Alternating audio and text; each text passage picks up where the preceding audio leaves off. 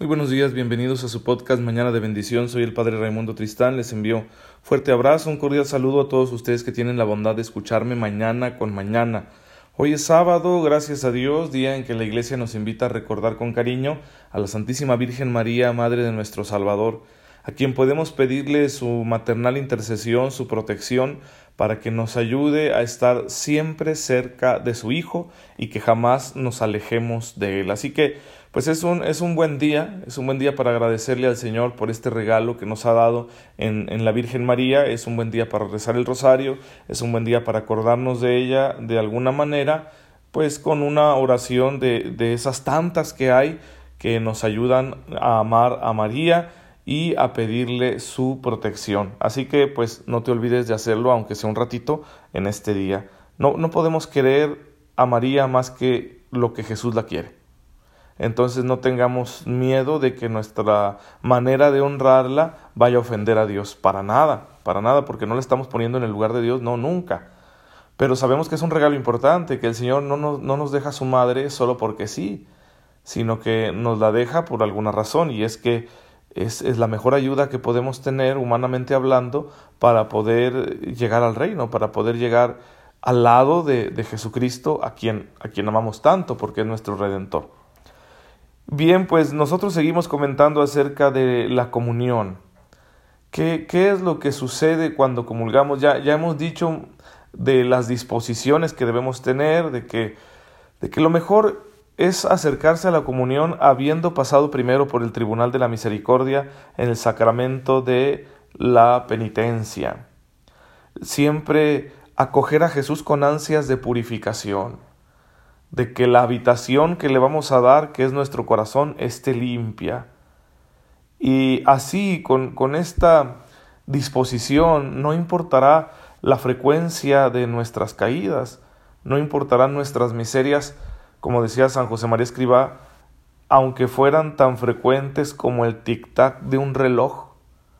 No importarán porque siempre estaremos rectificándolas con, con la contrición, con el dolor que nos produce haberle ofendido con renovados propósitos de recomenzar la lucha, porque la vida cristiana es eso, recomenzar una y otra vez. Lo peor que podemos hacer es caer en la soberbia de justificarnos. Miren hermanos, todos nosotros pecamos de tantas maneras que yo ya no me escandalizo de nada, de nada absolutamente por lo que uno escucha en los confesionarios. Y, y esto me parece bueno, es que por más que nos esforcemos, tú y yo siempre le vamos a fallar al Señor en algo. Pero es, es una buena noticia, la mejor noticia, que Dios no se asquee de nuestras faltas, sino que está dispuesto a perdonarlas con generosidad, con abundancia, porque su amor por nosotros siempre será más grande que esas miserias. Así que bueno, no hay pretextos para acercarse a la misericordia de Dios. A mí me extraña tanto esas personas que tienen resistencia a confesarse.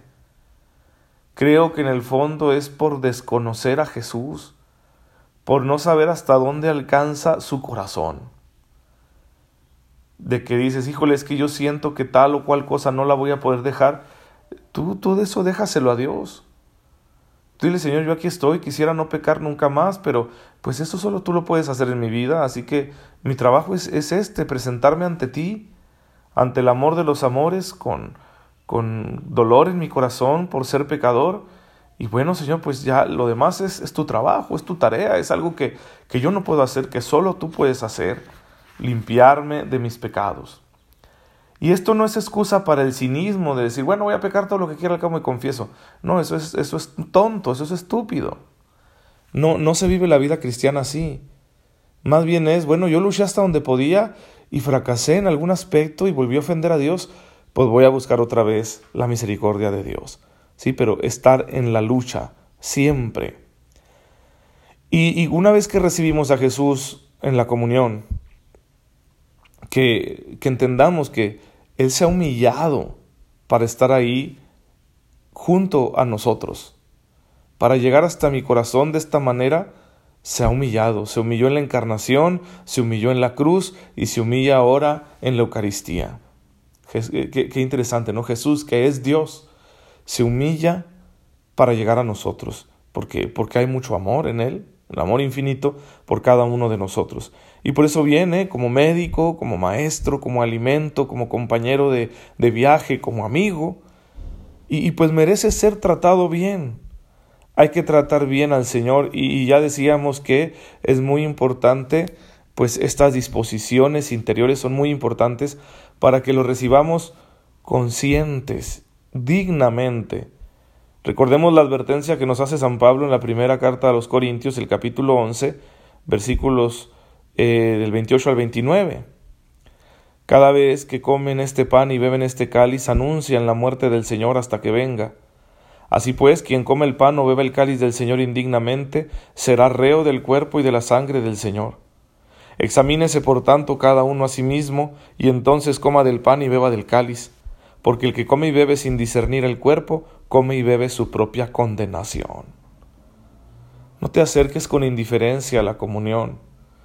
No te acerques como algo más que hay que hacer porque todos hacen, para cumplir con Dios. son, son cosas sin sentido. No hay que acercarte sabiendo que es Él eh, el que nació milagrosamente de una virgen, el que eh, caminó sobre las aguas, el que curó al ciego de nacimiento, el que curó al leproso, el que hizo andar al paralítico, el que perdonaba los pecados, el que enseñaba a sus discípulos, el que murió en la cruz, el que resucitó, es Él, el que viene hasta ti y hasta mí en la comunión. Por eso debemos hacer la comunión lo más perfectamente posible, ¿sí? Y antes, para la misa dominical, eh, era muy común ¿no? que, que te, te arriesgabas. ¿sí? Te arriesgabas en la misa dominical porque era un reto. Antes, eh, mucho antes, ¿verdad? Antes del Concilio Vaticano II, antes de la reforma del Papa Pío XII, que, que la comunión no era tan frecuente. Entonces, para, para disponerte a comulgar tenías que ir a hablar con el párroco a ver si se podía, y, y para ello tenías que exponer tu alma en un acto que iba más allá de una simple confesión. Y la gente, una vez que pasaban la prueba, por así decirlo, para poder comulgar, eh, lo, reflejaba en el exterior, porque al ir a misa en domingo ibas, ibas guapo, ibas bien vestido, porque no es un acto indiferente al que vas a asistir pensando en tu comodidad, sino que dices, es el Señor, si, caramba, si me arreglo para recibir a la gente disque importante de esta, esta vida mundana, mortal, terrenal, ¿por qué no voy a arreglarme para el Señor? ¿Por qué voy a ir a su fiesta así, verdad? O sea, todo chamagoso, dicen en mi rancho, ¿verdad? Todo fachoso, ¿sí? Eh, en guaraches, ¿no? Con shorts, así de una manera hasta desalineada, hasta descuidada y con el perro, ¿no? Y a meter al perro a, la, iglesia. ¿Cómo hemos perdido ese cariño auténtico? Y alguno podría pensar, Ay, es que son, son cosas muy humanas. Es que si no, si no cuidas tu apariencia, cuidarás tu alma, que es mucho más delicada. Y porque no podemos trivializar el acto de nuestra participación en la Eucaristía. Y no podemos anteponer nuestra comodidad. ¿Ustedes creen que es cómodo ponerse toda la parafernalia de vestiduras que nos ponemos los sacerdotes más en un clima como el de Chihuahua? No, no lo es. Y aún así me gusta escoger el mejor ornamento que tenga ahí la parroquia en la sacristía para ponérmelo encima el día de la misa, aunque me esté muriendo de calor. ¿Por qué? Porque es el Señor, es su fiesta. Sí, claro. Claro que eso no tendría sentido sin el adorno y la limpieza de mi alma, pero también es un lenguaje importante, porque así manifestamos que es realmente necesario celebrar bien este, este misterio. Nuestra manera de, de vestir es un lenguaje que manda un mensaje sobre si es importante o no lo que estamos haciendo. Entonces, por favor, no vayan a misa en pijama, ¿sí? Por lo que más quieran que luego se enojan los sacerdotes y ustedes, ay, es que porque son tan enojones, pues es que no la hagas, ¿verdad? Somos los, los directores de la fiesta, los directores de la orquesta y, nos salen con eso, pues no, o sea, claro que, que desespera. Bien, eh, hoy también hay que recordar una situación que se da muy comúnmente en la participación en la Eucaristía, en, el acto de la comunión. Y es que le perdemos respeto a la presencia de Jesús en la Eucaristía. Y nuestra postura corporal, nuestra manera de participar en la misa, da, dice mucho, da mucho de qué hablar, ¿sí? El que no seamos capaces de, de retener la conversación, yo, yo no entiendo por qué la gente llega y saluda a los demás cuando, cuando entra a la iglesia para la misa. ¿Sí? No, no es descortesía dejar el saludo, es saludar al que debemos saludar primero, al homenajeado. Allá afuera tenemos cientos de oportunidades para saludarnos entre nosotros y a veces las desperdiciamos, ¿eh? Yo insisto, salimos corriendo de la misa sin saludar a nadie.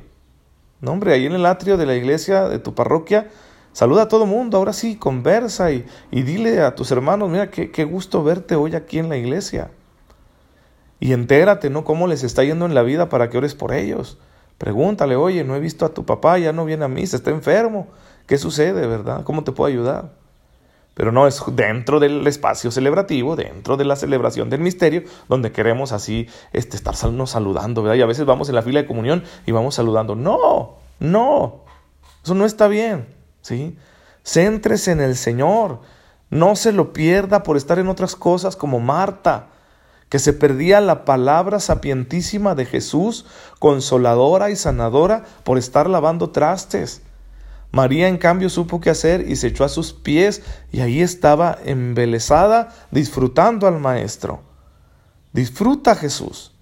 Disfrútalo en la comunión, disfrútalo en la acción de gracias que haces después de comulgar, en el silencio sagrado que debemos guardar. Disfruta a Jesús porque, porque se ha humillado para venir a tu alma con gran amor. Entonces ámalo, trátalo bien, quiérelo en ese momento. Si no tienes nada que decirle, nada que pedirle, solo dile eso.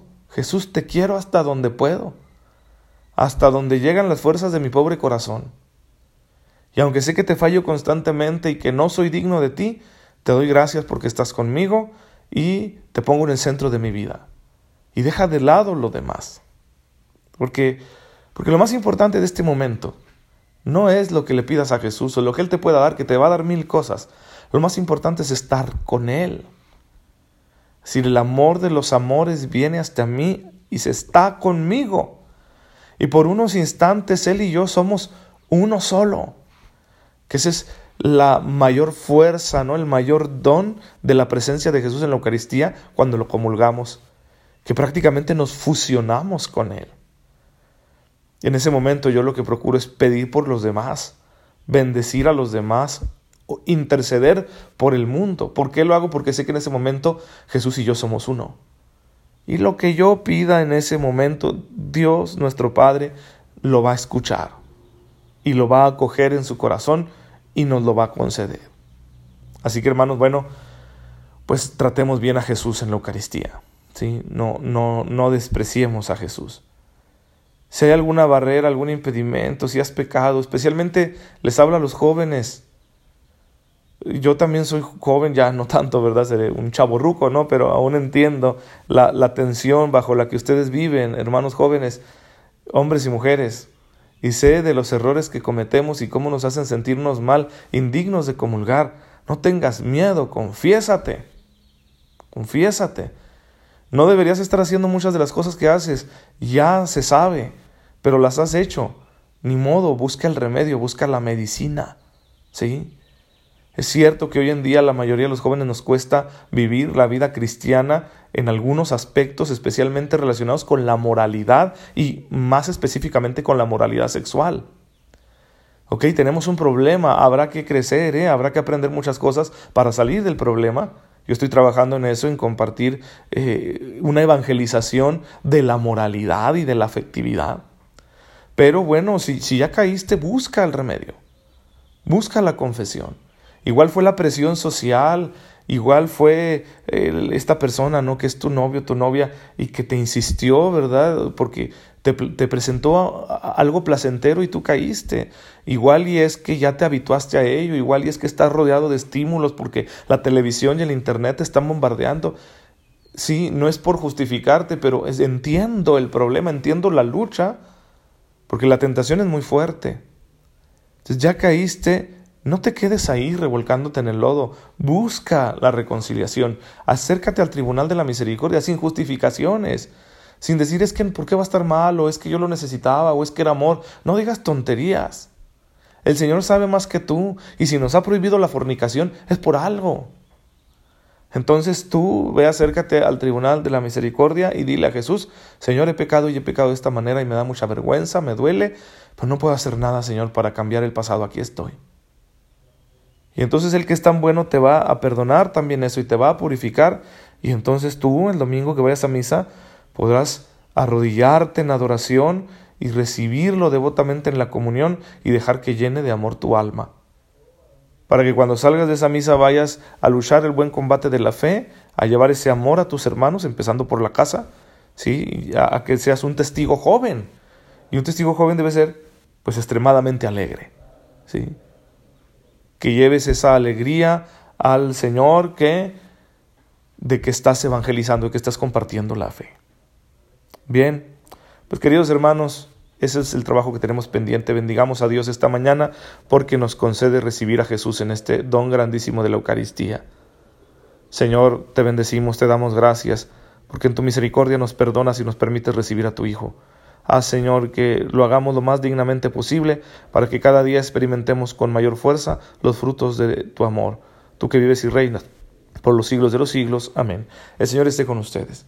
La bendición de Dios Todopoderoso, Padre, Hijo y Espíritu Santo, descienda sobre ustedes y los acompañe siempre. Nos vemos mañana, si Dios lo permite. Muchas gracias por dejarme llegar hoy a sus oídos y a sus corazones.